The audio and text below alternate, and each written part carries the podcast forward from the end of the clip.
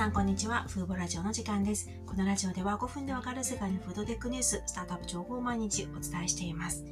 今日は配信がとても遅くなってしまいました。今日お伝えするニュースは結構大きなニュース、まあ、ゲームチェンジャーになりうるニュースなんじゃないかなと思っています。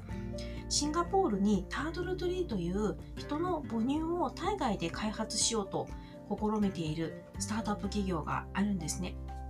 でこの企業は、まあ、人の母乳を、まあ、細胞を培養することによって体外で作ろうという挑戦をしているんですが母乳としての製品は販売許可が取得するにはまだあと数年かかると見て先に母乳に含まれるラクトフェリンという成分の商品化を目指しているということを最近発表しました。つまりこの会社の最初の商品が細胞培養によってできたヒトラクトフェリン粉末になります。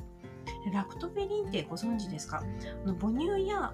唾液、あと類液などに含まれるタンパク質で特に人の母乳の場合出産後数日数日の間に分泌されるのを初乳と言いますがこの中に特に多く含まれていてこの出産直後の母乳に多く含まれるということはそれだけ赤ちゃんにとって必要な成分ということになります。赤ちゃんの感染予防には重要な働きを持っていますしあと人にとってもあの外部から侵入する細菌やウイルスからの攻撃を防ぐ働きがあるんですね。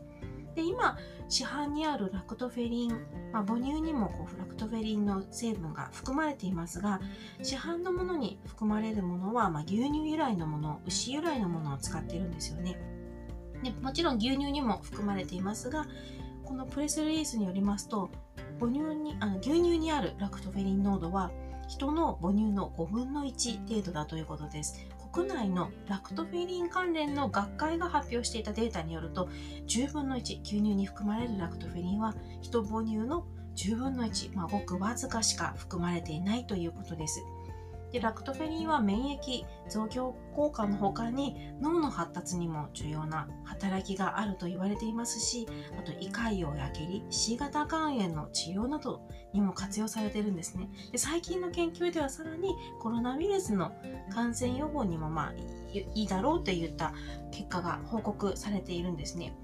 ということはこのラタートルツリーのラクトフェリンは牛を使ったものではなく人の細胞を培養して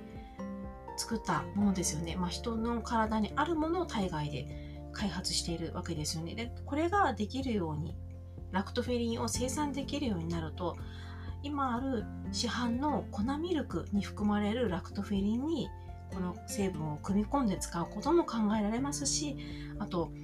胃潰瘍やあと C 型肝炎などの治療薬としても使われる可能性もあるわけですよねもちろんサプリメントとしても使われる可能性があるのでいろいろなところにこの今の市場にある牛由来のラクトフェリンに代わる大きなゲームチェンジャーになる成分になるんじゃないかなと私は思いました。で先ほども言いましたが母乳って非常に複雑な液体で何百万ものいろいろな分子を含んでいるんですね、まあ、すごく神秘的な神秘的なタンパク質と言えますが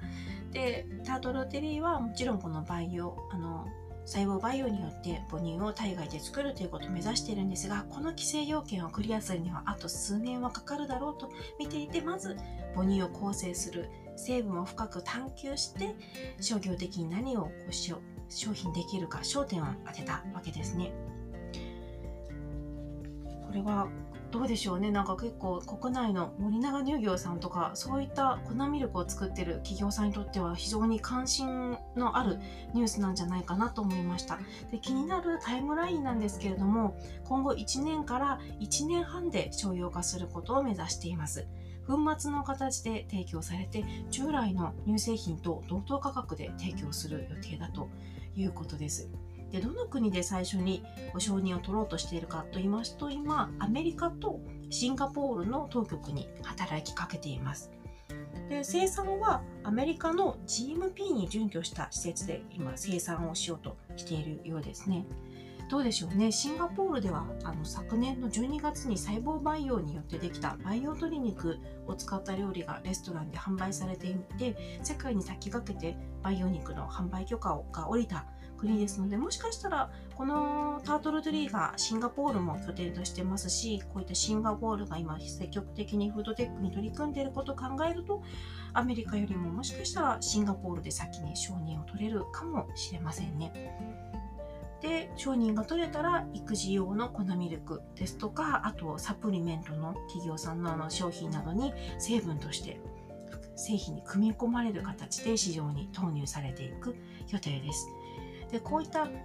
母乳を作ろうとする会社ってまだまだごくわずか多分右手で数えるほどしかないんですよね。で今回のはシンガポールのタートルトリーでしたけども他にはアメリカのバイオミルクという確かビル・ゲイツさんなどからも出資を受けている会社でここは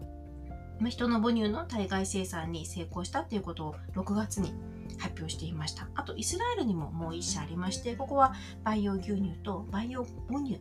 を開発していて最近テルアビブ証券取引所に上場した企業ですね。この会社はバイオミルク、まあ、読んでしまうとどっちもアメリカもイスラエルもバイオミルクとしか読めないんですけどちょっとスペルが一部違うようになっています。あともう一つ気になるのがネスレですね。